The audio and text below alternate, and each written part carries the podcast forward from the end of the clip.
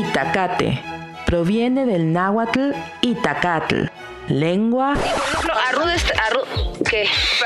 Es que no supe qué decir, me hizo bolas. ¿Tiene sentido o repetimos? No, no, no, está perfecto. Tiene, es que al final, eh, pues la, la Bienvenidos a este su programa El Itacate, en donde encontraremos muchísimos temas diversos y por ejemplo en este mes estamos en el Mayo Cultural. Nuestras conductoras resignadas de este programa harán de este momento algo más placentero para todos ustedes. Vamos con ellas. Buenas tardes, buenos días, buenas noches. Yo soy Valverde DJ, su DJ virtual de confianza y estoy el día de hoy aquí en el Itacate con mi conductora resignada que es Ruth Estrada.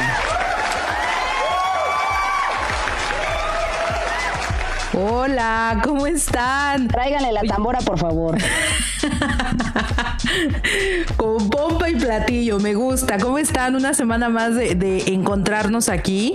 Y hoy la verdad estoy bien contenta, Val. Yo creo que todos en la producción, porque además, pues como sabemos, la producción ya no sabe los temas que vamos a hablar. De la invitada que tenemos hoy. Hoy sí se gastó, ¿no? O sea, a ver, se aventó el presupuesto. Hoy sí con aguacate, todo. Pero pagamos una fuerte cantidad de dinero por esta invitada que trajimos Es que se me está quedando viendo todo el mundo así de ya nos gastamos hasta lo, lo del pasaje.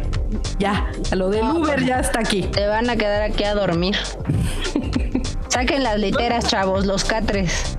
Y entonces aquí hoy en el Itacate tenemos una invitada que es la doctora en geografía, sin tilde. Eh, que, o sea, de verdad es una iluminada en la geografía. Es una, iluminada. iluminada en los temas del mundo, el planeta.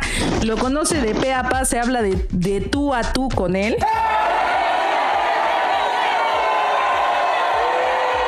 De verdad estoy muy contenta. ¿Cómo estás? ¿Qué hubo, mis chicas? Oye, estoy bien emocionada de enterarme de que hay un presupuesto entonces.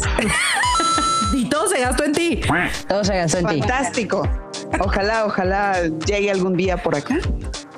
Ay, pues a mí ya me dijeron que ya te pasaron la, la, la factura. O sea, es que nos tienes que dar tu recibo de honorarios. Claro, si no, no podemos darte nada. Así Porque, pues, como. Hacienda no nos patrocina. Entonces, este. Hacienda, saludos. Vamos a, a, Hacienda. Saludos, Hacienda.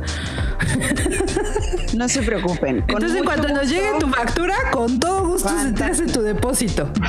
Bueno, yo encantada de la vida de platicar con ustedes sobre cualquier tipo de nerdadas que se nos ocurran. Así Eso. que, chavas, vamos a platicar sobre un poco de ciencia, sí, pero más sobre cotidianeidades. Ok. Ay, ay, Me- órale. Fíjate, esa- palabras grandes usa la doctora. La raptora. Sí, sí, sí, la raptora en geografía. Muy bien.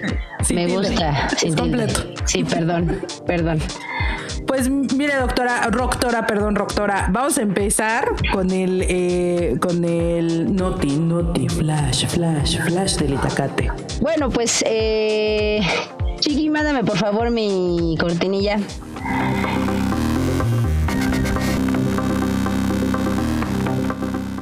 Bueno, pues se supone que Luis Miguel está viviendo un gran momento de popularidad por el lanzamiento de la segunda temporada de la serie Netflix inspirada en su vida. Sin embargo, aunque todo parezca éxito en el plano personal de El Sol de México, está atravesando un momento difícil porque se separó de la modelo y actriz Molly Gold tras más de dos años de noviazgo. Eso sí es un chismesazo. Y en septiembre, en septiembre de 2018 empezaron a mostrarse juntos, así libres, sin prejuicios, libre soy, libre soy, y sin temores a ser vistos por las miradas curiosas de todo el mundo, ¿no? Entonces, eh, Gold pues era la corista en la banda del cantante y el amor pues surgió tras bambalinas como siempre, ¿no? Entre canción y canción, pero estuvieron en Buenos Aires en febrero del 2009 y se dieron el gusto de comer un asado en un lujoso restaurante de la capital porteña. nos indican que la joven de 21 años participó en la gira México por siempre que organizó el artista y pues así recorrieron Latinoamérica eh, en cada uno de los conciertos. Esta química laboral y sentimental parecía pues ser una excelente combinación, pero pues según confirmó la revista Hola, todo aquello quedó atrás. Recientemente decidieron ponerle un punto final a su romance. ¿Por qué? Pues porque resulta que en febrero del 2019 trascendió la versión de que la modelo le había sido infiel a Luis Miguel con Matías Tassin expareja de Nicole Newman. Tras el revuelo que se generó, pues el joven empresario desmintió el rumor con esta chica donde dijo que simplemente pues había compartido una cena donde ella estaba eh, por amigos en común. Y dice que no pasó más que eso. Entonces, a diferencia de aquella vez, ahora no se conocían posibles terceros en discordia. Pero la misma publicación asegura que la renovada exposición mediática que tomó la vida del cantante en los últimos días habría sido una de las razones que contribuyó a la ruptura. Recordemos que Luis Miguel siempre ha sido hermético con sus relaciones y por eso sus fanáticos se devoran el contenido de la serie que retrata sus vivencias más íntimas. ¿Cómo ven? Ay, ese Luismi. Pues Luismi, este, pues pásate por acá y te damos tus beneficios, pues ¿por qué no? Que nos cante la incondicional. Claro, porque sí, claro, por favor. ¿no? Mira, la verdad es que yo tengo otro nombre y es Marcela, entonces pues no, no, que me cante la de Marcela. Marcela, Marcela, claro. además quiero decirles que la, la joven tiene este 21 años. Híjole, es que tú no le entrarías al ruedo con el Luismi. ¿Cuántos tiene Luismi? Como 50, ¿no? Cuarenta y tantos, ¿no? O sea, yo no le decía que no. No, no, pues no. No se me hace el hombre más guapo, pero si me dice hola, ¿qué tal? Ven, te canto la chica del bikini azul. Sí, como no. Sí, como no. Tiene 51 años. Ya ves, tiene 50, sí. 51. 51, 51, 51. También. ¿Tú, tú, doctora, le dirías que sí a Luismi o pasas de largo? Ay, yo creo que si te canta sus Esto de la fama no es para mí. Esto de la fama no es para mí. Por debajo de la mesa, acaricia tu rodilla. acaricia tu rodilla y bebe sorbo a sorbo. Así sí. Así como no. Además tiene canciones meramente geográficas como No culpes a la noche. No culpes a la, a la noche, no culpes a la... Claro. ¿No? A la playa, a la lluvia. Claro. Oye, era que no me amas. Súper geográfico eso. ¿Qué tal? Bien. Tú muy bien, tú muy bien. Oye, pues Luis, pues cuando gustes pasar por acá por el Itacate, bienvenido. Eso es el Itacate del Notiflash, ¿no? ¿Cómo íbamos a decir que ya esto que quedaba, las Itacate News? Itacate News. Itacate News. Hoy fueron más eh, de espectáculos. Fue tu nota de espectáculos. Mi nota de espectáculos, exacto. Cierra cortinilla. Los días de pandemia no me los has dicho, chaval. Ay, sí, cierto, perdón. Ahorita me estás fallando. Son 424 días de pandemia. 424. hoy, 20 de mayo, 424 días de pandemia. Sí. Y ya estamos en y seguimos en semáforo amarillo. Ay, mira, ahorita que está la doctora, tenemos una apuesta aquí, Valverde y yo. Ajá. De decir cuántos días creemos que va a durar esto. Qué interesante. Valverde dijo que 730 días. Ajá. dos años. Dos años. Yo dije que 920 días. Doctora, ¿cuántos días cree usted? Pues, como estamos hablando de un fenómeno global, depende el lugar, depende de muchos factores y muchas condiciones. Eh, depende de la economía, de la población. O sea, pero apuéstele, doctora. De la cultura. Aquí pues estamos hablando de un billete. Bien, pues yo creo que va a durar más entre 3 y 5 años en países ricos y como 10 años e infinito en países pobres. Ahora la pregunta del millón es saber si aquí México es un país pobre. ¿Pobre en qué? Acuérdense que, que México es uno de los 10 eh, países más megadiversos que hay en el planeta. Vaya. Y también culturalmente hablando, eh, se tiene una gran diversidad en culturas que vienen también desde la época prehispánica hasta la actualidad. Eh, también podemos hablar de una gran riqueza en gastronomía. Por favor, por favor. podemos hablar, a ver, de qué, por regiones, que tiene también eh, que ver con las regiones climáticas, de suelos, pero también de los flujos económicos. En fin, lo bonito de este planeta es que nunca deja de ser aburrido porque siempre interactúan muchos factores elementos y factores exactamente al mismo tiempo en el mismo espacio. Entonces, para la geografía nunca se va a terminar el objetivo de estudio que es el espacio. Así que, a ver, de México, chicas, ¿qué estados conocen o qué es qué cuál es la cuál es el lugar más extraordinario que conocen de México y por qué? Pues yo, yo puedo decir que el lugar más bonito que he conocido de México es Los Cabos.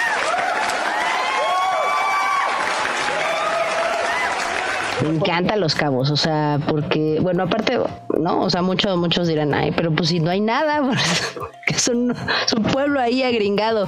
Pero no, o sea, está, está bien bonito. O sea, me gusta que tenga playa y me gusta que te, o sea, que también tenga un desierto.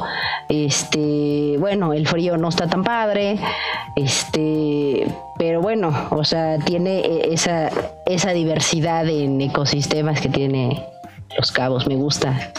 O sea, está, está muy bonito. O sea, no es así como que llegues a la marquesa y veas algo así tipo los cabos, ¿no? Es más frío acá, pero a mí me gusta, por ejemplo, los cabos, por eso. Y no solo eso, es una península y de un gran, de un ecosistema de gran valor que es el, el mar de Cortés, en donde hay especies, por ejemplo, lamentablemente la vaquita marina, ya extinta. O sea, ya es un hecho.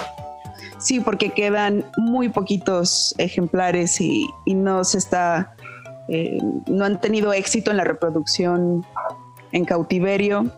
Y pues ya estamos hablando de este gran elemento que incide o que tiene que ver en absolutamente todo lo que pasa en este planeta, que es el ser humano. Mm. Tanto hombres como mujeres, el ser humano. La economía y la manera en cómo interactuamos con el medio.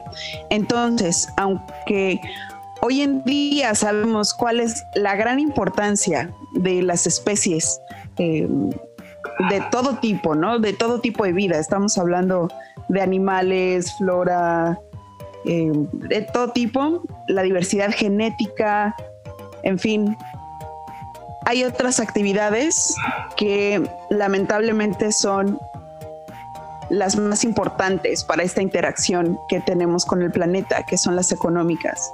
Entonces, aunque sabemos que existe una gran pérdida de, de una especie, todo lo que implica también para el eslabón ecosistémico, los pescadores al final que viven en la zona pues van a, van a priorizar sus medios de vida y también las otras actividades no tan legales en donde que en donde tienen que ver con la pesca de una especie que se vende muy bien en Japón. Y si se fijan, ya estamos hablando de de un montón de escalas y de niveles, locales, regionales, em, ecosistémicas, de ilegalidad, Japón, en fin. Entonces, son estas relaciones las que tenemos en la actualidad, tenemos que, que hacer un parteaguas, tenemos que tener un ultimátum de cómo estamos viviendo y las, y las consecuencias que tiene. Entonces, todo está ligado. Ya veo. Es que al final, eh, pues la, la o sea, una ciencia tan, tan amplia como la geografía nos permite hablar de ciertos, o sea, de, varios temas, aunque estén, eh, o sea, que se desprenda de un gran tema, pues vienen varias ramificaciones y creo que eso es lo interesante, ¿no? Así es. Y las interacciones, porque estamos viendo a la, geografía como dentro de la teoría de sistemas, en donde todo está conectado, en donde todo tiene una razón de ser. Y si tú alteras un elemento de este gran sistema sumamente complejo y que tiene un montón de subsistemas, entonces al final estás modificando esta lógica espacial y, estás modificando los otros elementos que interactúan en este sistema. Entonces, por eso es importante que sepamos, bueno, aquí nos podemos brincar a otro tema que es el consumismo. Oh, wow. ¿De qué manera estamos consumiendo? ¿Qué estamos consumiendo? ¿De dónde vienen nuestros productos? Ok. Pero a ver, espera. Vamos a poner, porque no les hemos dicho a los Itacate Lovers cuál es el tema de hoy. Ah, sí, ya nomás nos saltamos luego, luego a hablar. Porque intensas somos aquí, porque atascadas diría Valverde, ¿no? Qué barbaridad. Entonces, como este mayo es un mayo cultural, educativo y demás. Hey, what happened? Pues pensamos que esta era una buena forma de hablar de la pandemia, porque en todo lo que llevamos Val no hemos podido hablar de la pandemia nada. Entonces, eh, creemos que, que la mejor opción para poder hablar del tema y de estas ramificaciones que afectan de forma directa a, cómo se desarrolla sí o no esta pandemia, eh, pues era con la doctora, ¿verdad? Y queremos hablar de qué o sea, qué creemos que ha evidenciado la pandemia a nivel económico, a nivel social, este, inclusive hasta a nivel espiritual. O sea, ah, yo sí creo que, que, esta situación en la que estamos ahorita viviendo ha destapado muchas cloacas, muchas coladeras y ha evidenciado muchos espacios, muchos gaps que tenemos que no los habíamos visto por vivir en esta velocidad absoluta de tenemos que seguir y seguir y seguir y seguir y seguir.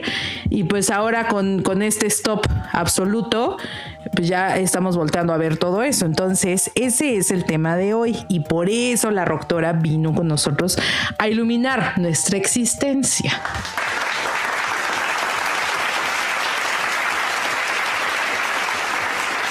Por favor. Por favor. Oye, pero a ver, vamos, a empezar. Vamos a empezar por el principio. Exacto. A ver, de estos efectos que tú mencionas, y además de una manera bastante interesante, podemos, podemos dividirlos, ¿no? Efectos que podemos ver y efectos que aparentemente no son visibles o no podemos ver. Los que podemos ver, pues son los inmediatos. Eh, son los que eh, son evidentes para, nuestra vida cotidiana. Vemos, o sobre todo al principio, un encierro, nos damos cuenta también de nuestros espacios más inmediatos, de nuestras actividades, de nuestras relaciones. Eh, también podemos ver que cuando el ser humano no se encuentra utilizando estos espacios en el planeta, entonces la vida empieza a, regresar a estos espacios, ¿no? Claro. Entonces, tenemos también, los podemos dividir en estos aspectos positivos y negativos. Ok. Pero dentro de los aspectos invisibles o, que no son tan obvios, podemos hablar de un gran efecto en la salud mental y en la salud emocional. Claro. Que conlleva y que trae consigo todo esto que llamamos pandemia, que igual tiene un montón de, cosas, ¿no? Creo que ha evidenciado en realidad cómo nos sentimos con nosotros mismos, qué tan cómodos estamos con nosotros, qué tan bien te caes, qué tan mal te caes. Eh, eh, estamos evidenciando esta parte interior de nosotros que no habíamos tenido tiempo de, de ver y que siempre además habíamos pedido. Es que si yo tuviera un tiempo para un retiro. Claro. Para saber, para conocerme. Entonces, creo que hay, también lo podemos dividir en cosas buenas y en cosas malas. Y creo que de la pandemia han salido muchísimas cosas muy buenas. Y una de ellas es darse cuenta quiénes somos, ¿no? Conocernos más y, y cuáles son las, los aspectos emocionales que más pues nos dan dolores de cabeza y que tenemos que trabajar en ellos, ¿no? Oye, a ver, aquí me sale una pregunta. Venga. Tú qué, o sea, yo, yo lo manejo así, ¿no? ¿Qué impacto, o sea, qué impacto crees que ha tenido la pandemia eh, en la Tierra? Para mí creo que son cuatro, pues por ponerlo así, ¿no? Como cuatro bullets súper importantes, que sería cuál sería el impacto ambiental, cuál sería el impacto económico, cuál sería el impacto, eh, político y el sanitario. Yo del que podría hablar más o que tengo un poco más de noción, pues sería de la parte sanitaria, ¿no? O sea, en el ramo médico, eh, cómo ha impactado esto. Pero en el, en el ámbito porque además todas se relacionan, ¿no? O sea, por ejemplo, no sé, en el ramo médico, pues obviamente hemos estado utilizando mucho más eh, insumos que tienen que ser de un solo uso, porque pues pandemia y COVID, y entonces no podemos utilizar un insumo contigo y luego con Val y luego con otro. Entonces son, al final, tenemos mil pacientes en un hospital, pues son mil jeringas, mil cubrebocas, o sea, es, es constante el cambio, ¿no? O sea, es una generación de basura constante. O sea, un hospital, pues generamos muchísima basura todo el tiempo, todo el tiempo para mí eso pues tiene un impacto súper fuerte de forma ambiental, porque al final pues son eh, insumos que no podemos este, enterrar, tienen que ser, eh, como son insumos patológicos, los tenemos que quemar y entonces eso genera otro, o sea, no, ¿sabes? O sea, algo que decías que es, estamos tan relacionados sin darnos cuenta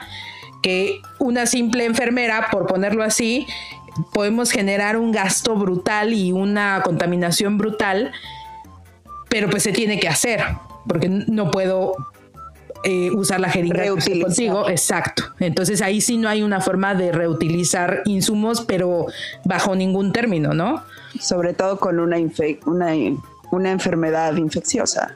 Exacto. Entonces, eh, ¿qué impacto, o sea, cuál ha sido el impacto que tú conozcas, consideres que ha tenido esta pandemia a nivel ambiental? Vamos a empezar con eso. Creo que, o sea, al menos a mí es el que más me... Porque ahora veo que todo el mundo compra constantemente cubrebocas y guantes y tiran y... y entonces digo...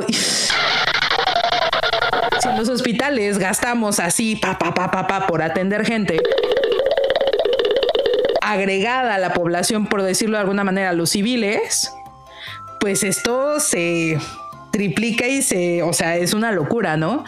Entonces, ¿tú qué crees? Bueno, pues más allá de lo, lógico y lo bien dicho de tu comentario, hay que, hay que enfatizar en que estos insumos o este material que estamos usando de manera extraordinaria, que antes no se utilizaba, en su mayoría tiene componentes plásticos. Y Ah, a pesar de lo que los medios nos han querido hacer creer, solo menos del 10% del plástico puede ser reutilizable. Ahora, tenemos que sumarle porque además no dejamos de consumir igual, lo seguimos haciendo en casa. Entonces tenemos que sumar a esta, eh, a esta generación de residuos sólidos urbanos esta generación de residuos eh, patológicos que tienen un tratamiento totalmente distinto. Sin embargo, no sé qué países en realidad tengan la capacidad sanitaria para hacerlo de manera eficaz sin contribuir con una contaminación extra, ¿no? Claro. Eh, no solo eso, también, por ejemplo, con las imágenes impactantes que ahora vemos en India. Así es. ¿Cuántos las cremaciones, cuánto genera cremar un cuerpo? En fin, son, cosas, perdón, demasiado intensas, pero que me, ponen a eh, que me ponen a pensar cómo la pandemia precisamente ha cambiado estas dinámicas y, y yo que camino todos los días frente al mar, veo muchísimos cubrebocas desechables. Claro veo guantes, veo otro tipo de basura que no veíamos antes. Entonces hay que tomar esto en cuenta. las buenas noticias es que creo que cada vez más personas somos conscientes de lo que implica los desechables. Entonces, en México hay varios estados que ya están prohibiendo el uso de plásticos o la generación de usos de... A ver, otra vez. De plásticos de un solo uso. Ajá. En México ya hay varios estados en donde ya se prohibió. O sea, donde ya se prohibió esa parte de, de usar plásticos, ¿no? Que tienen un solo uso. Que tienen un solo uso. Exacto. La doctora anda toda distraída. Es que le anda hablando el galán. Ah, el doctor, ese galán, ese roctor.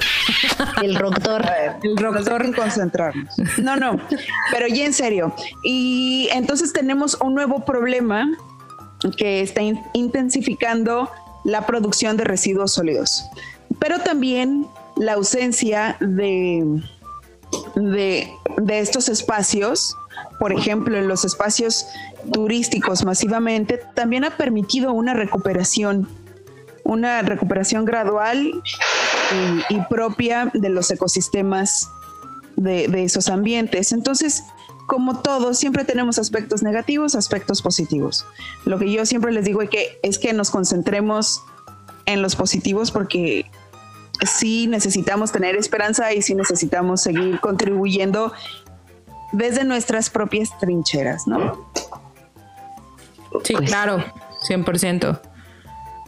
Aunque las grandes responsabilidades sean de la industria, pero nosotros sí podemos ayudar.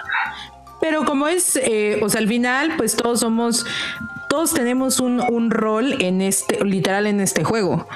Entonces, pues sí, efectivamente, eh, pues las, grandes industrias, eh, pues tiene que haber un mayor compromiso, pero pues también nosotros le tenemos que entrar, ¿no? O sea, ah, no, es que como tal no hace, pues yo, ¿qué diferencia hace que yo no tire basura?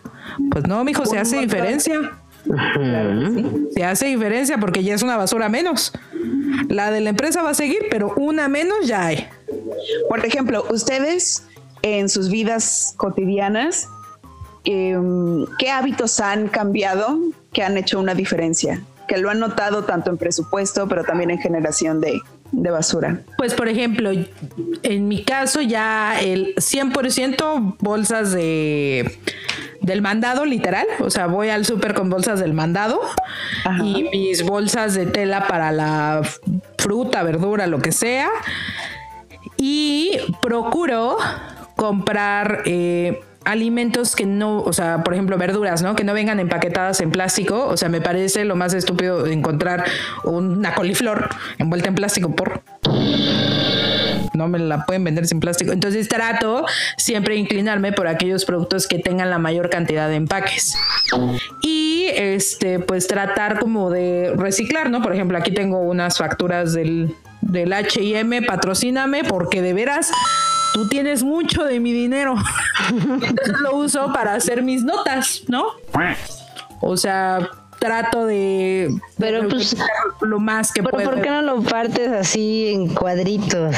Porque realmente lo, lo partí, o sea, porque al final, pues les voy a explicar a las personas, les voy a explicar a las personas que no lo está viendo, pero uno se imaginaría que, que le ha puesto empeño en hacer como una libreta de reciclaje. Notas o algo, pero no son. así es como si le hubiera cortado así el papel y ya nada más así anota. Mi memoria y como salga así le escriben. Bueno, no está mal. la memoria muscular lo rehúsa. Sí, justo. Tenía las facturas y entonces, ah, ya no las necesito y las rompí y luego dije, ¿qué haces? Pues entonces, así, o sea, como usted, se utiliza todo aquí. Todo se usa en esta casa porque, porque sí, ¿no? Este, no sé, o sea, al, intento, por ejemplo, consumir más verduras que carne. Eh, o sea, para porque no estoy en, no está en mi decisión aún eh, convertirme en vegetariana, vegana o demás, pero entiendo que parte del problema no es dejar de comer carne o comerla, es la manera en que consumimos las cosas. ¿no? Porque también, pues si consumo mucha leche, pues también es el mismo show. Y si consumo muchas verduras, también el desgaste de la tierra. O sea, son, eh, no es el tema de qué consumas o qué no, es la manera de consumirlo, ¿no? Y la tercera, que es la más importante y de la que estoy más orgullosa en la vida, es que cosecho mis propias verduras. Entonces siembro, tengo cajas de siembra y este y pues además de que es muy divertido porque es algo que no o estamos acostumbrados a hacer, ver crecer una plantita que no es un frijol en el kinder. Pues estoy muy orgullosa porque ya he cosechado, no sé, rábanos, lechuga, papas, fresas. Entonces ya cada vez me voy, me voy, este, diversificando. Y entonces ahora ya, ya le agregamos jitomate, tomate verde, chile serrano. O sea, ahí vamos, ahí vamos. Claramente no cubre mi consumo. O sea, pero qué bonito, pero qué bonito que tú entiendes el, valor y el esfuerzo que requiere cosechar una sola verdura. Es una frega, o sea, de veras, qué mal pagados están nuestros campesinos porque de veras qué friega es estar en el sol agachado, o sea, porque además también hay que saberle a la tierra, o sea, no puedes sembrar lo mismo del mismo lado, o sea, de verdad es una ciencia que para mucha gente, ay, es un campesino, no dudos, este brother tiene todo el conocimiento del mundo ancestral en sus manos y tú diciéndole que sus nopalitos están muy caros, no señores, lo que, cueste su verdura se la come. Exactamente, y que la compra precisamente con el tipo de suelo, con el tipo de clima, con la con los minerales, con, el tipo de agricultura intensiva o no, eh, con cambiar el uso de suelo, por ejemplo, cuántos aguacates no nos comemos en México, cuántos no se van para el Super Bowl, cuántos, ok, pero eso qué implica? Implica un montón de cosas porque están talando lo que queda de los bosques para sembrar aguacate. Por eso es que le llaman el oro verde y también por eso es que yo como siempre metiéndome en mis temas intensos, pero tiene que ver ahora con, con estos grupos organizados, ¿no? Este, y con con la pérdida de, personas que se dedican precisamente a salvaguardar el medio ambiente. Entonces, todo está relacionado. Y qué bueno, Ruth, me da mucho gusto que, que, tú seas más consciente de el trabajo que lleva, de lo que conlleva.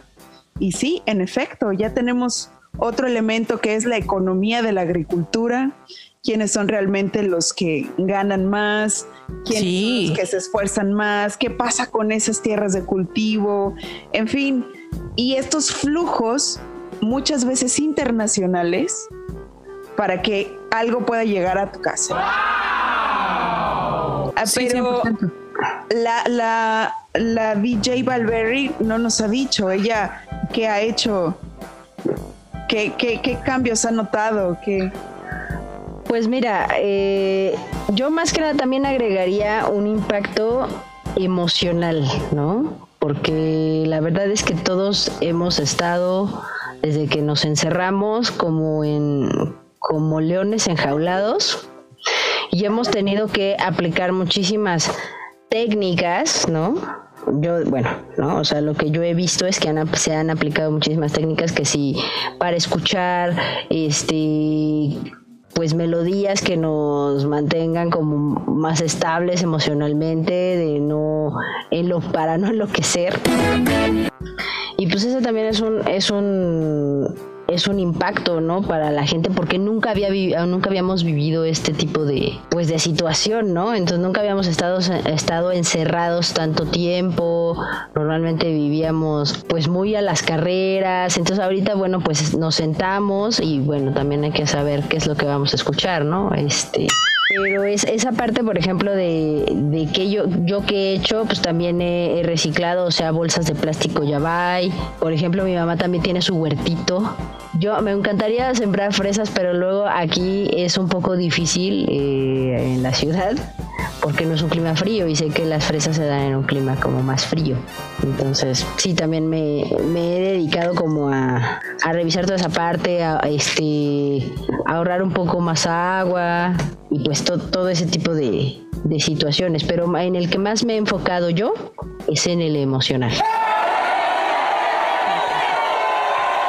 Sí, también ahora que mencionas el, agua, creo que tenemos que ser conscientes, de hecho la NASA hace unos días sacó una noticia muy interesante y una alarma de que tenemos ya un déficit de agua importante, una sequía que tiene que ver por supuesto con la deforestación, cambios de uso de suelo, pero también con el cambio global. Entonces, la Ciudad de México, que es la ciudad pues más densamente poblada, y que se alimenta de una cuenca bastante lejos, por cierto. Eh, cuando vamos a la Ciudad de México o vivimos en la Ciudad de México hay que tomar en cuenta eso, ¿no? Cada vez que abres el agua, desde dónde viene, cuántas presas se necesitan, cuántos ductos, en fin, es bien interesante. Pero yo les recomendaría... Y últimamente ha habido un desabasto bien fuerte, vea, o sea, ya es algo que yo me acuerdo que de chavitas igual iba a ver, tú también, Roctora, te debes de acordar, que era como muy de vez en cuando, eh, va a haber, este, vamos a hacer una, eh, le vamos a dar mantenimiento. El sistema Kutsamala, que es que es precisamente que ya se tiene un déficit hidráulico, que esto quiere decir que ya no hay agua, o sea que ya no hay agua. Y el agua, es que esto es bien, bien raro de, de la raza humana, ¿no? Como de un lado del río tomas agua y después lo contaminas un poco más abajo, ¿no? Sí, y, claro. Y entonces el agua, porque además existe un montón de agua en el planeta, pues más del 70% es agua. Pero no toda es potable, ¿es correcto? Así es. No todo es potable. No, ahora sí me gané unos aplausos porque eso es de primaria, es conocimiento. Aplauso de, de y fanfarria.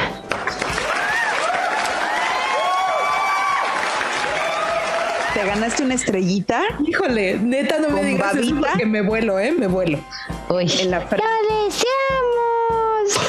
Me vuelo. Pero también existe un montón de agua subterránea que es la mayoría de donde se obtiene también el agua potable. Pero ¿qué pasa? La estamos contaminando y se, se, están agotando muchos mantos acuíferos de donde se hacen pozos y se extrae precisamente el agua. Entonces, lo Oye, pero a ver, yo tengo aquí una pregunta, a lo mejor pues está muy loca, ¿no? No, no, no, hay, pregunta que no valga la pena. Hay forma de revertir, o sea, aquí entra mi, mi yo esperanzador, mi yo, este, cariño. Ruth Sor Juana. Sí. Hay forma, o sea, hay solución, porque al final ya uno escucha tanto, ¿no? Este, no, o sea, todas estas organizaciones que, están empujando esta, esta situación es crítica, o sea, ya estamos llegando a la orillita, o sea, de, de nunca regresas, ¿eh? Hay solución, porque híjole, yo digo, bueno, yo ahorro agua, este, junto el agua de, con la que me baño, con esa jalo el, el baño, o sea, ¿Hay solución? Por supuesto que hay solución. Ahora sí, fanfarria completa, pero completa.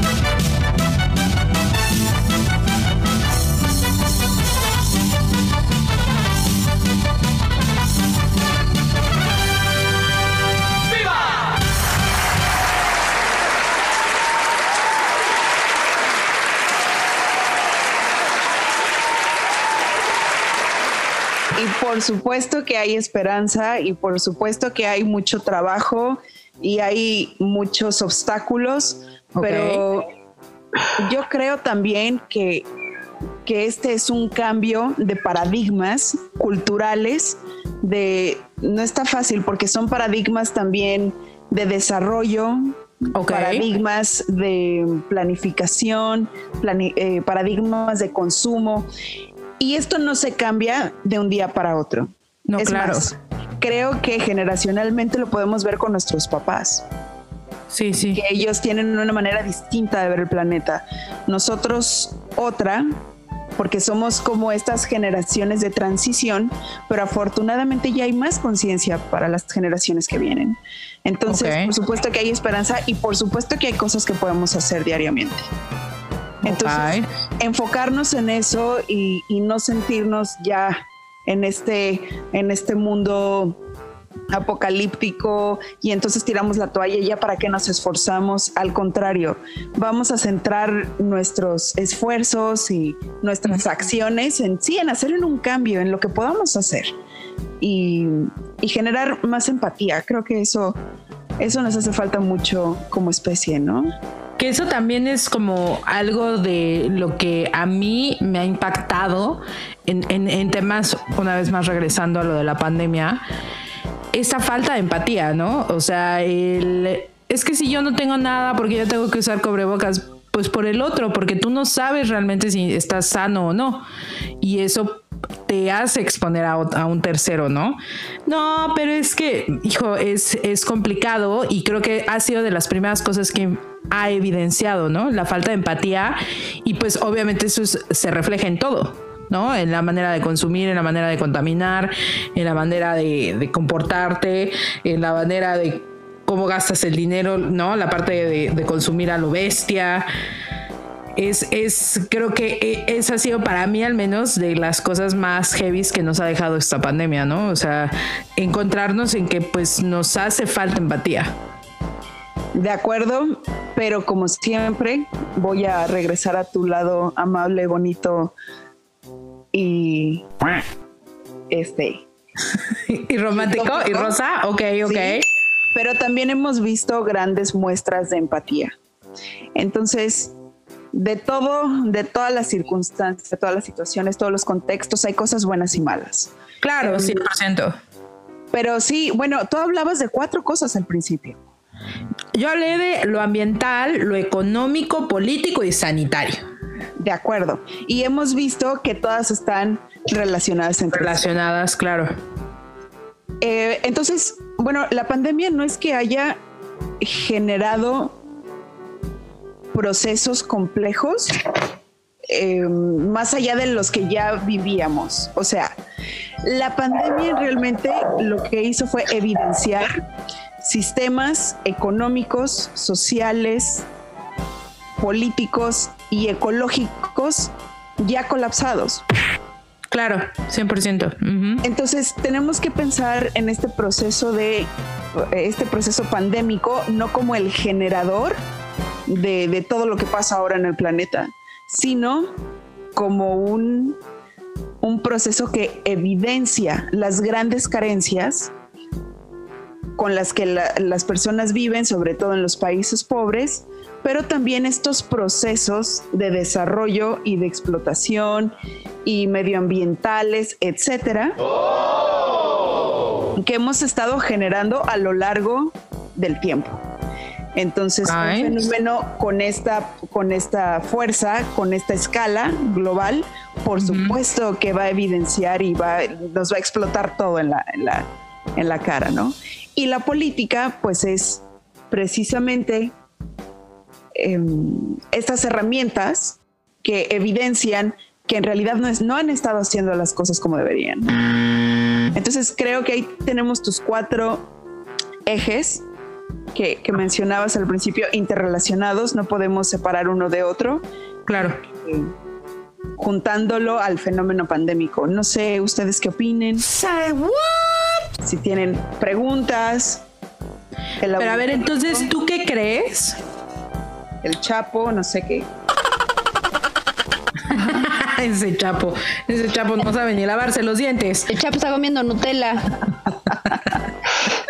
y la becaria está tomando notas que porque se va a hacer ahora que va a ir a trabajar a, a Greenpeace, dice ella, que ya nos va a dejar, entonces se abre la convocatoria para becaria. Una vez más. Perfecto. no, a ver, apelando a tu a tu yo positivo, Porque, porque también esa es otra, ¿no? Hemos caído como en esta, pues no quiero decir como desesperanza, pero sí en este de, ya, ya es que ha sido tanto tiempo que ya entramos como en este, o sea, es que no, no hay ni para dónde hacerse, ¿no? Ya en un, o sea, en un, en un mood así de ya tipo zombie. Exacto. Sí. ¿Cuál sería para ti la parte positiva? O sea, ¿qué ha evidenciado, además de la empatía, esta pandemia? O sea, tú, doctora, ¿qué dices? Híjole, a mí la pandemia me ayudó con dos, estos tres puntos. Ahora sí se la puse pero, difícil la pero, pero, sabes que, bueno, lo que piensa, sabes que yo creo que hay mucha gente, no creo que haya sido, o sea, bueno, a, a lo mejor sí, ¿no? Say what? Ah, debería de haber un porcentaje. O sea, mucha gente se volvió más empática, pero mucha gente se volvió súper ermitaña. Creo ya, o sea, pero ermitañísima. O sea, personas que tú decías, ah, pues sí sale y todo, y que de repente pasó la pandemia y dices, ahora no se le ve, pero ni en el Zoom. O sea, no quiere hablar con nadie. ¿no? Y que no sale, y entonces eh, creo que también eh, esa parte, pues empezó a sacar como pues ya no sé si son las, este, los, los, los demonios, ¿no? Que traes ahí metidos. qué? Holy moly. De hecho, eh, pues poniendo de lado, por supuesto, y en su merecida dimensión. Pásale agua, Chapo, por favor. Ay, becaria, en lugar de estar buscando trabajo, ponte a hacer el que tienes ahorita, por favor. Pásale, por favor. A la invitada. Bueno, poniendo, poniendo en su merecida dimensión, en realidad este año ha sido bueno, ha sido bueno para mí porque he podido tener una pausa para poder hacer introspección, para poder hacer otras cosas que me gustaban. También aproveché el tiempo y, y, pude sacar muchas cosas adelante. Me di cuenta que somos seres sociales, me di cuenta que, bueno, que yo, yo vivo lejos de mi familia y de mis amigos. Entonces, bueno, mi vida no cambió mucho. Pero lo que me di cuenta es que este proceso de alejamiento y este proceso que yo he vivido, porque desde hace muchos años ya no vivo allá con ustedes en la Ciudad de México, lo vivieron ustedes en un encierro forzoso creo que ahora ya me pueden entender las demás personas cuando eh, les digo cuánto valoro verlas, cuánto valoro abrazarlas. Claro. Cómo valoro el espacio y los minutos que podamos tener juntos, ¿no? Afortunadamente tenemos de nuevas tecnologías que nos permiten que nos permiten comunicarnos y acercarnos, sí y aprovechar eso y pensar que no es para siempre, ¿no? Bueno, en el mejor de los casos. Dependiendo del país, claro. Lamentablemente, no, no, podemos decirlo, pero eso también nos, creo que nos da la oportunidad de acercarnos, de, de, ver qué es lo que realmente nos importa, ¿no? ¿Qué es lo que realmente importa, que es el cariño, este, más allá de, muchas vidas vacías que llevábamos antes de la pandemia. Entonces, no sé si, si esto les pasó a ustedes, pero para mí fue una reafirmación de las cosas que realmente importan en la vida. Y me siento muy agradecida también. Qué bonita doctora. No, de verdad, y me siento bien agradecida por todo lo que me ha dado la vida intento aprovechar cada cosa. Claro. más ñoño que suene, pero el viento, poder ir al mar, sentir, este, escuchar a los pájaros, em, una llamada de mis papás, en fin, saber que alguien sale del hospital, que se mejor. Todo eso, todo eso es también para, para agradecer y yo me siento sumamente afortunada en la vida, así que probablemente no sea la mejor persona para, preguntarle de estas cosas negativas porque creo que ha sido, creo que ha tenido muchos vértices positivos la pandemia. Yo también creo que ha sido en general para todos, ¿no? O sea, yo sí creo que, que, tener esta pausa forzada de cierta forma ha sido positivo. Sé que... Eh, que a lo mejor en el o sea, en este momento que, que, estamos digamos como un poco en el ojo del huracán un poquito al principio no que fue el encierro y demás pues como que no se le veía lo positivo no así de hijo es que no, no puedo salir no puedo ver a mis amigos no puedo pero sí creo que sí fue una pausa que que el planeta en general, o sea, el planeta y todos sus habitantes necesitábamos. A mí me impactó algo mucho al inicio de la pandemia cuando China detuvo su producción. O sea, ver el cambio, por eso te decía, qué impacto ha tenido, ver el cambio en cuestión de una semana del planeta con que China parara una semana su producción nos habla de que nuestra manera de consumir, nuestra manera de comportarnos como seres humanos, como habitantes de este hermoso planeta, está directamente relacionado con cómo nos lo estamos fregando y cómo nos lo estamos llevando.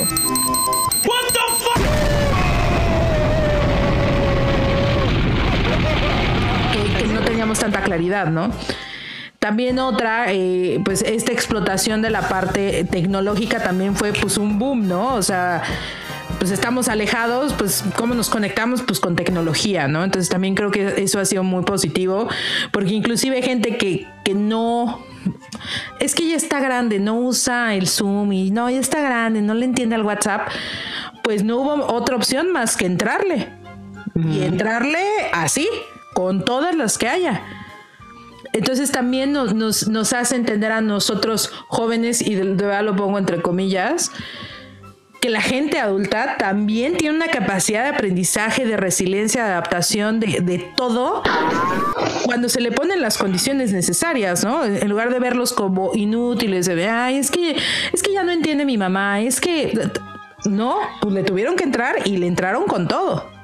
Pero también hay muchos adultos, perdón, o sea, también hay muchos adultos que ellos mismos se consideran inútiles. Claro. Entonces, o sea, cuando, por ejemplo, que me ha pasado, ¿no? O sea, por ejemplo, aquí en mi casa, que tienen que, oye, no, pues es que tienes que dar tus clases en línea, que le dicen a, mis tíos o a mi mamá que tiene que tomar clases en línea o cosas así. Pues es que ayúdame a usar el Zoom. Y yo, es muy sencillo, mirarle así, así, así. O sea, y es cuestión de que lo empiecen a utilizar. Ahorita ya son unos expertos en Zoom. Hasta ponen fondos y ponen no sé qué. O sea, o sea, ya, ya, o sea, ya. Ya, ya más bien les pregunto yo a ellos. con mi mamá. Ella tomó la decisión de meterse a clases en línea de lo que quieras, ¿eh? De, que de tai chi, que de... El otro día me estaba diciendo que estaba tomando zumba por Zoom. Órale. Y yo así... ¿Cómo hiciste? Entonces me dice, no, pues nada más me dijeron, o sea, cuando ella me, porque jamás me dijo, oye, ¿me ayudas? No, me dijo, ¿qué crees? Estoy en una clase de Zumba. De Zumba, mamá, tienes que estar encerrada. No, pero por Zoom. ¿Por Zoom? ¿Zumba por Zoom? Ok. ¿Estás segura que es Zoom? Sí, claro, ya bajé la aplicación.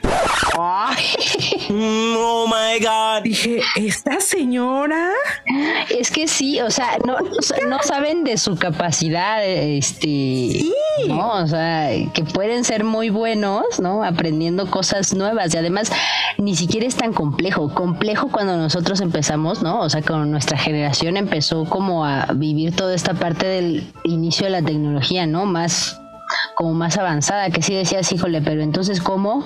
¿A poco? Eh, por ejemplo, yo, yo quiero, quiero, me voy a balconear, pero yo, por ejemplo, yo no sabía cómo, cómo guardabas información en un disquete. No sabía cómo cuando empezamos a, guardar cosas. O sea, yo no sabía cómo. Yo decía, pues, ¿cómo le hago? Traigan un disquete para guardar sus trabajos.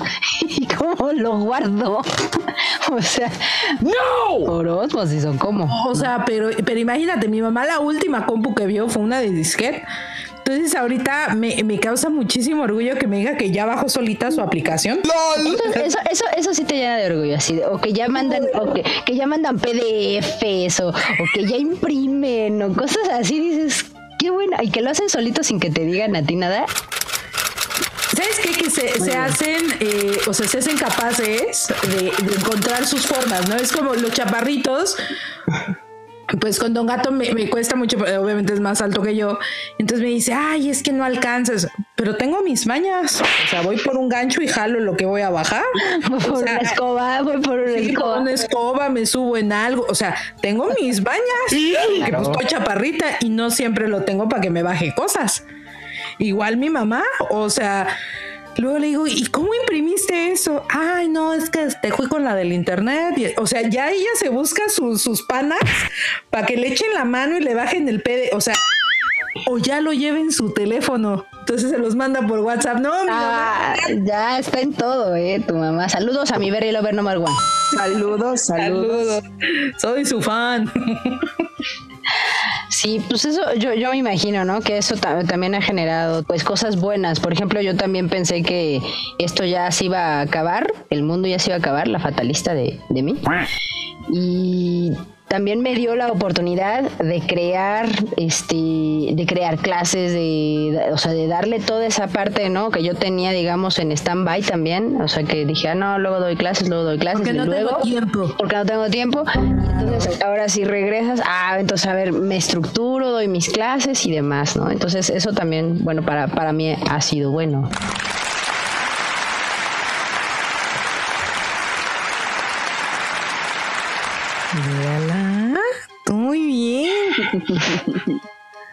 sí. Oigan, a ver, ahora sí me voy a meter un tema más profundito y más intensito. Déjame, voy por mis googles. Ándale, sí, con, todo, ¿eh? Con bloqueador y todo, porque ahora sí. Déjame, voy por mis googles. Quiero que la doctora me diga, ¿cuál crees que ha sido el impacto más fuerte políticamente hablando de esta pandemia? Híjole, ahora, sí, te, ahora sí te la, te, te la solté así. Se la aventó fuerte, ¿eh? What the fuck?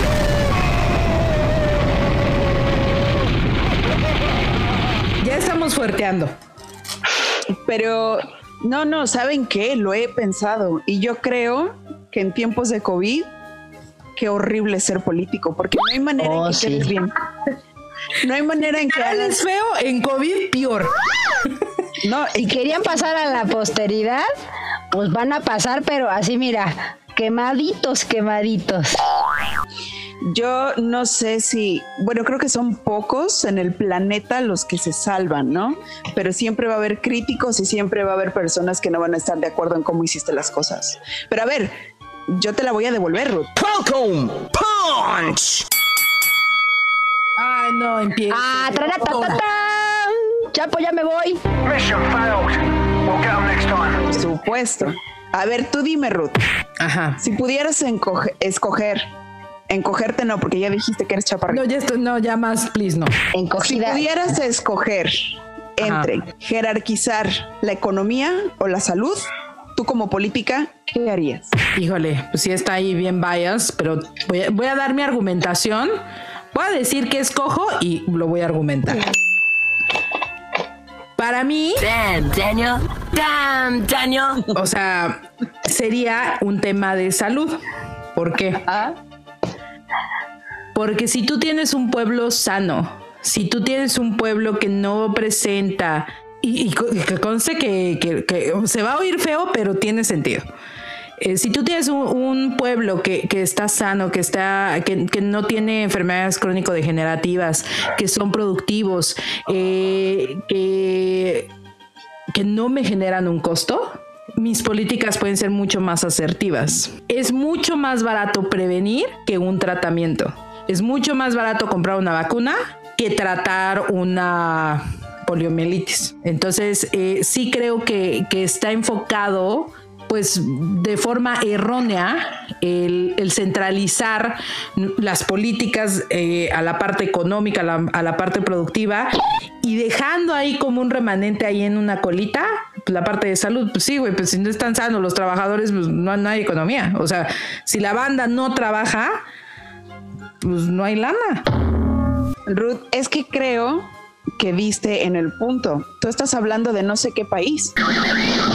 De un país que evidentemente tiene pues unas, no sé, funciona de, manera correcta. Que, no es este. aspecto político, económico, social y además también de salud. Pero yo te invito a que veas el resto de los otros casi 200 países que existen en el planeta y me digas que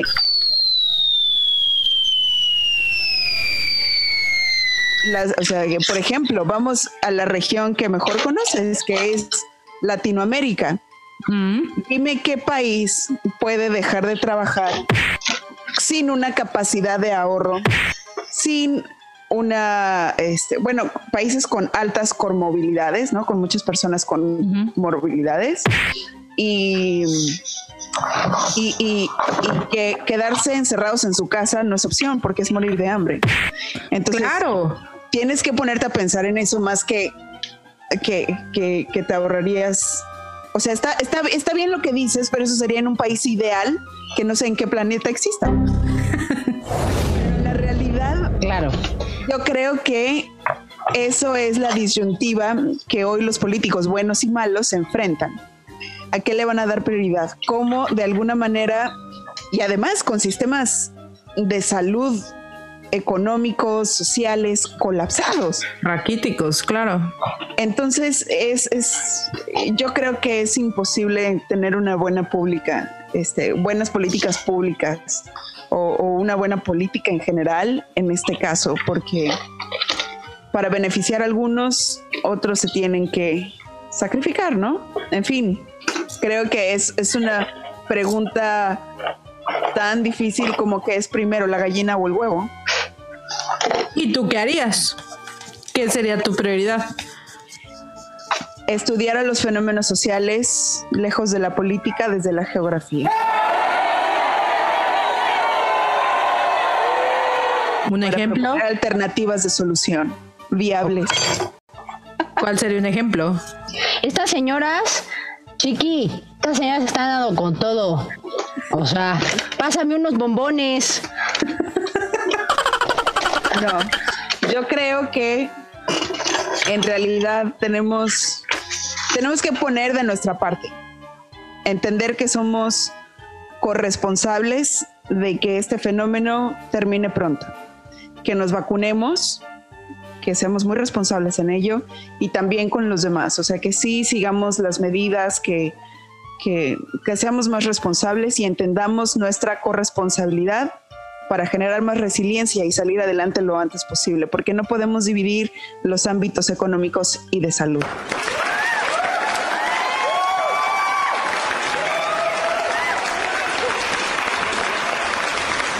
Entonces, creo que no se puede disociar. Bien, ¿alguna otra pregunta, mujeres? A ver, ya se lo voy a dejar a Valverde, porque si no va a sentir la doctora que estamos en contra de ella. No, yo no estoy en contra de nadie. ¡No! No, qué interesante. qué interesante. Yo creo que yo creo que deberían existir más espacios como estos en donde podamos discutir, ¿no? Con distintos puntos de vista y sin ningún problema. Ay, aplauso para la Aplauso, aplausos, aplausos. Oye, a ver, y entonces, o sea, es que yo sigo es que no me has dado una respuesta contundente. Intensa. yo, necesito carnita, yo necesito material y no te veo dándome respuestas contundentes, doctora. Oh. Necesito algo, necesito, ayúdame a ayudarte, Roctor. Ayúdame a ayudar.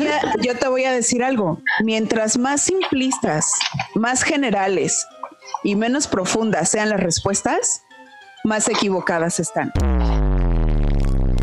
Uno puede resolver un sistema altamente complejo o un problema tan complejo con tantos este, elementos interaccionando entre ellos al mismo tiempo, no puedes dar una respuesta.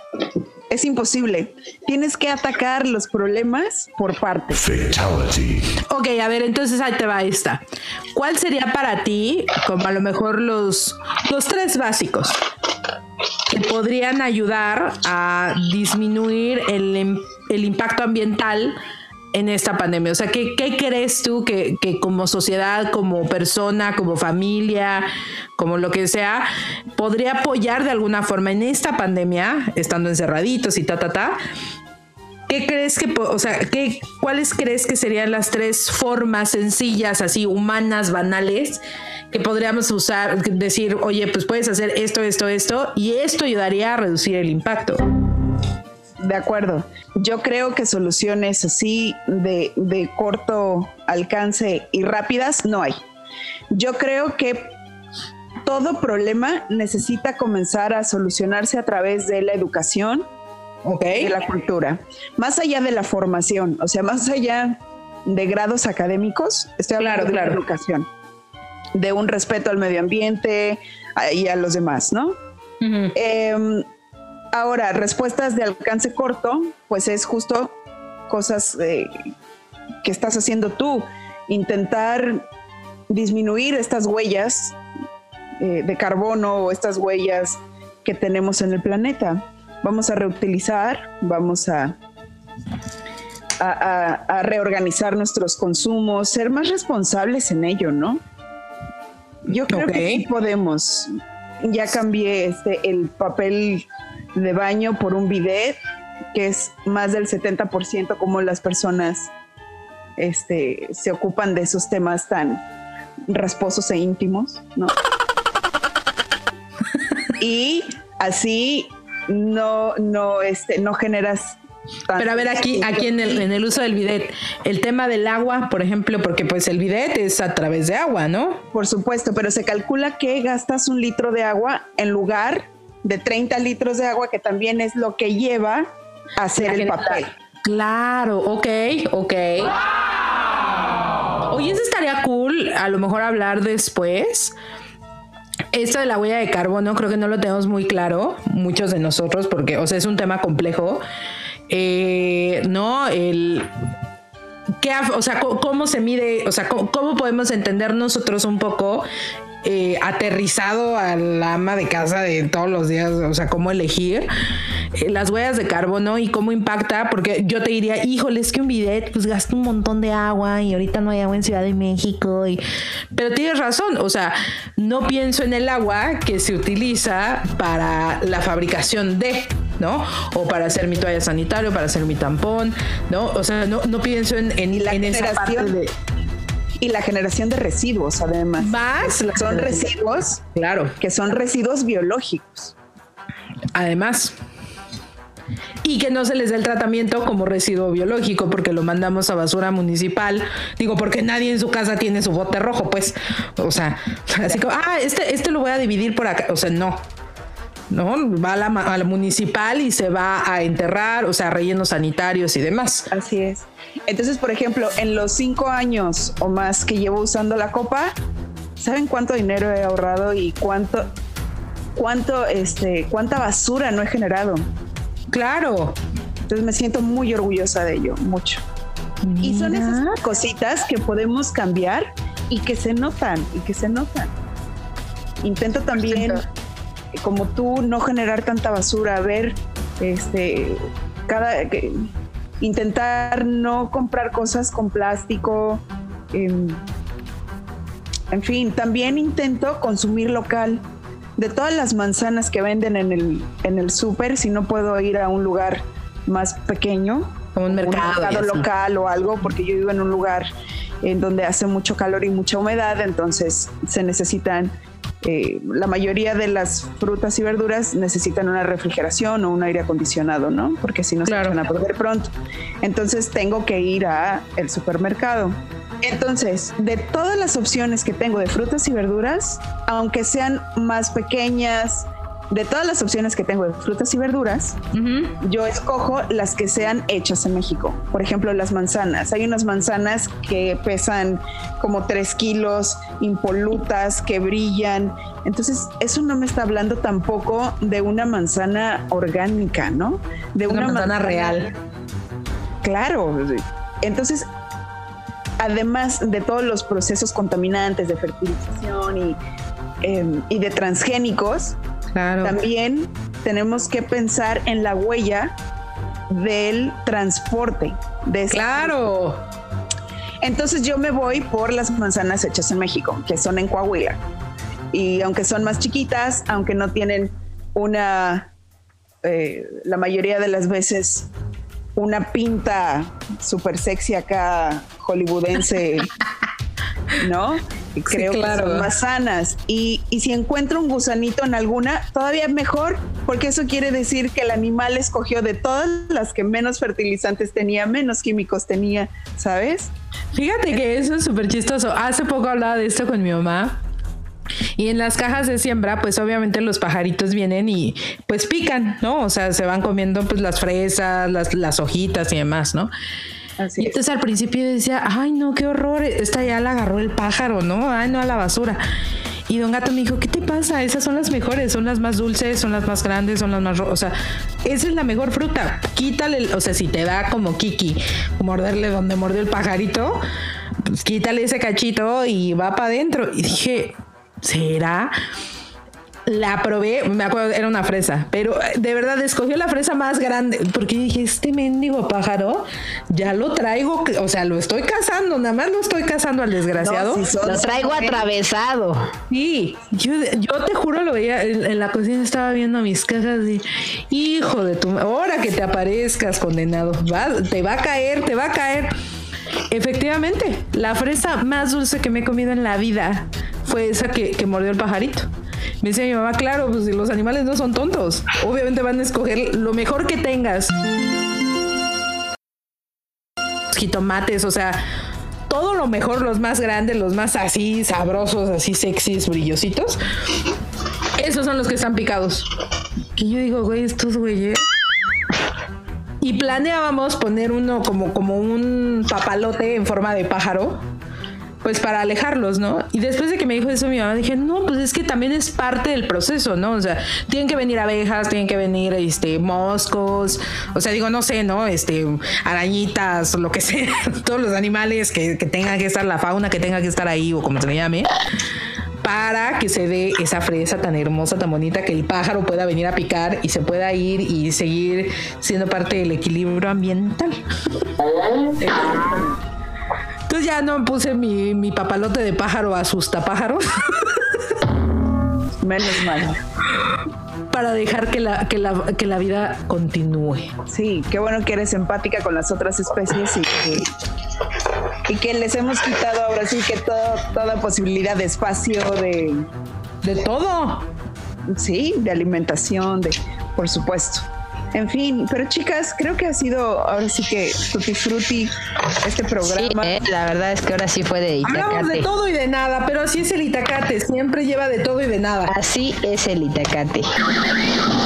Pues les parece que ya le demos cierre a, este hermoso programa que ha sido un gozo, rock, Roctora, tenerla Claro. Al contrario, un honor para mí estar en el Itacate que además me encanta el nombre del programa. Es que es muy sabroso. No, pero además podemos apelar a esta diversidad Exacto. culinaria, pero también prehispánica, porque esa palabra es del náhuatl, ¿no? Exacto. Creo que, que con esto podemos cerrar, qué mejor, ¿no? Exactamente, doctora. Pues entonces es momento de que meta su platillo a este bonito itacate. Nada más que considere que pues los itacate lovers muchas veces utilizan este espacio para generar el menú de la semana. El menú. Sí. Entonces lo que vaya a meter, pues piénsele que sea algo como chido para comer un jueves pues riquísimo. Yo les recomiendo cosas que no tengan plástico, cosas locales, de mercado local. Pero, pero como que qué. Pero como que qué. Como unos chilaquiles con chile serrano hecho de tu huerta o qué. Uf, no estaría mal, no estaría mal. Pero, no, yo les recomiendo una ensalada. Una ensalada. Que traiga qué que traiga germen, que traiga espinacas, que traiga cacahuates. O sea, muy fresco. La palabra náhuatl. que traiga fresas porque me antojaron la del pajarito, la fresa del pajarito. que traiga mango. Eh, arándanos y chía. Vamos a ponerle chía. Me gusta. Ambiciosa, ambiciosa, me gusta.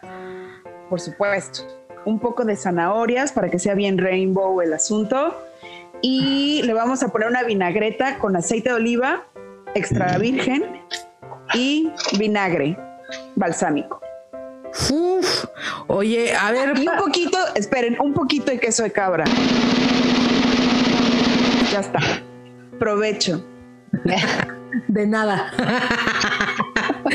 Drop the mic de plásticos, nada. Sin plásticos. Exacto, exacto, exacto.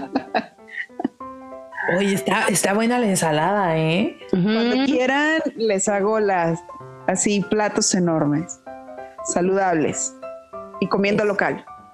Es, no, no, la doctora viene con todo. Val. Pero no ha dado su punto. Ah, sí, tu punto. ¿Cómo? discúlpame, estoy así con mucha información en la cabeza que me dio la doctora. O sea, nada más como para, para darle el, el cierre al tema.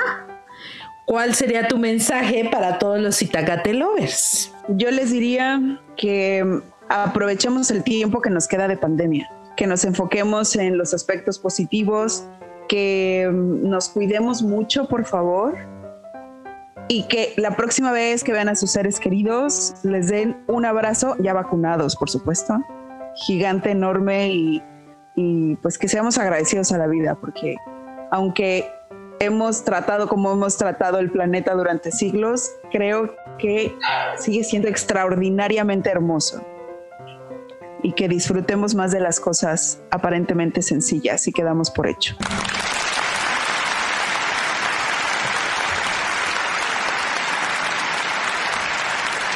Qué bonito, doctor. Aplausos ensordecedores. Aplausos. Vale, Val. Vázquez Raña. Pues a mí, bueno, pues como este Itacate tuvo de todo, la verdad es que yo sí quiero meter un pollo teriyaki con su yakimeshi. Venga de ahí. Este, con su ajonjolí, ¿no? Con su salsita, todo bien, sus verduras, porque sí, la verdad es que se, se, me antoja un, un bastante.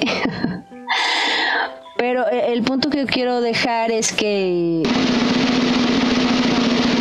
pues sí, ¿no? O sea, eh, enfatizando lo que dijo la doctora, pues que nos sigamos cuidando, pero más que nada que sigamos este viendo cómo podemos pues ser mejores personas porque esa es otra parte, ¿no? O sea, cómo podemos ser mejores personas dentro de, de, este caos, ¿no? Porque eso también es, eh, siento que es un poco difícil, pero creo que muchos o estamos en proceso de, o ya lo han logrado, ¿no?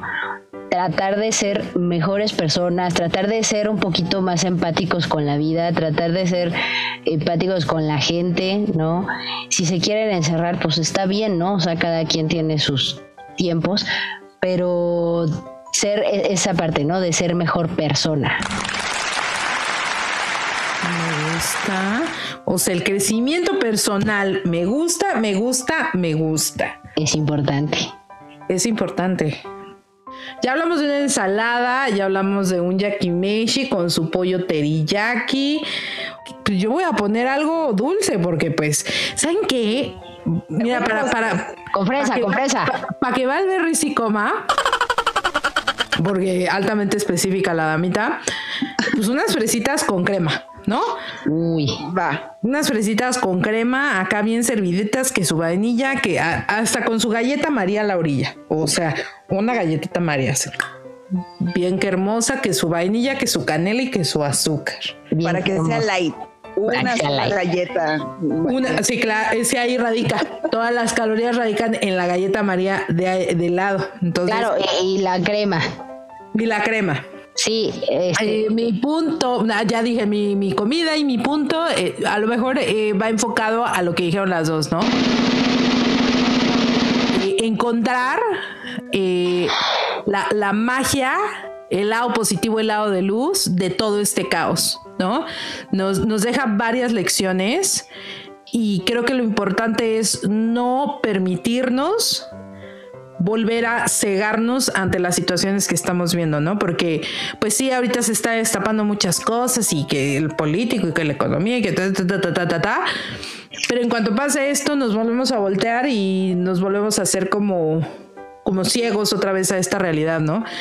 Y pues este tiempo, este año y cacho estos 400, ¿qué? 440 días, 423 días o sea, caray, nos tienen que haber dejado algo. O sea, no, no podemos dejar pasar desapercibido que llevamos 423 días sin abrazarnos, sin besarnos, sin vernos, sin platicar, sin tocarnos, a distancia, eh, temerosos, eh, aprendiendo resilientes. O sea, eso no puede quedarse ahí, ¿no? Entonces sí creo que, mi punto va dirigido a no olvidar eh, forzarnos a no olvidar, a exigir, a, disfrutar más. O sea, el, no olvidar nos, nos, lleva como a muchos caminos, ¿no? Y eso es exigir soluciones, pero a disfrutar lo que tenemos. Entonces, eh, por ahí va mi punto. Creo que eso es súper importante. Y, pues seguirnos, amarnos brutalmente como, como, como raza, como personas, y pues tratar de tenerlo más cerca a nuestra gente. Creo que eso es para mí la lección de este Itacate y de esta pandemia. Fantástico, maravilloso. Doctora. Oiga, pues ahora sí, este programa llegó a su final. Doctora, ha sido un placer, un orgullo. Bueno, no, no, quepo en mi silla de emoción de haberla tenido con nosotros. A la contrario. En geografía, geografía sin tilde.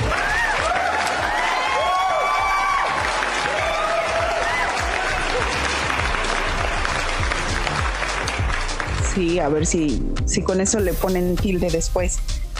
Eh, oigan, no, pero ¿saben qué? Yo quiero invitar a toda su audiencia a que si en verdad quieren tratar algún tema más científico, em, más físico, geográfico, que les escriban, lo preparamos y lo explicamos. Claro que sí. Con mucha alegría y Sí, sí, sí, mándenos un correo a elitacatepodcast@gmail.com o a nuestro Instagram, que es elitacatepodcast, o a nuestro Facebook, igual, elitacatepodcast y ya, ¿no? Porque luego dicen que anda aquí un Twitter y un Tinder. Ay, ay, ay. Tinder, Grinder, ah. todo dicen aquí. No, no, no, no, no, no, no.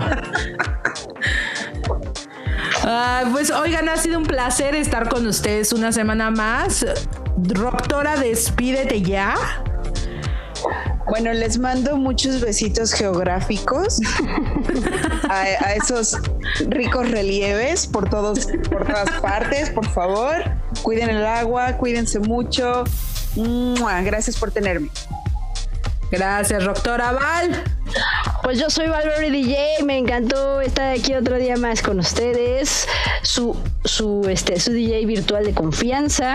Nos vemos no, a ver, vuélvete a decir, porque te apuntaste en el sususú, en el. Ándale, con, con ánimo, con fuerza.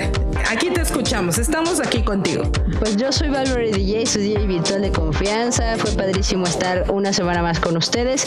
Cuídense mucho, no salgan sin cubrebocas, sin gel, sin protecciones etcétera en general.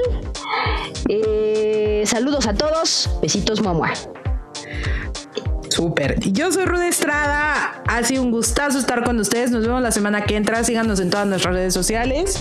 Ya saben que los queremos mucho, los queremos ver triunfar y nos vemos la próxima. Bye. Adiós. Bye. Esto fue todo por el día de hoy. No se te olvide escucharnos en nuestras plataformas principales, en Apple Podcast, Google Podcast y Spotify. También síguenos en nuestras redes sociales. Hasta la próxima.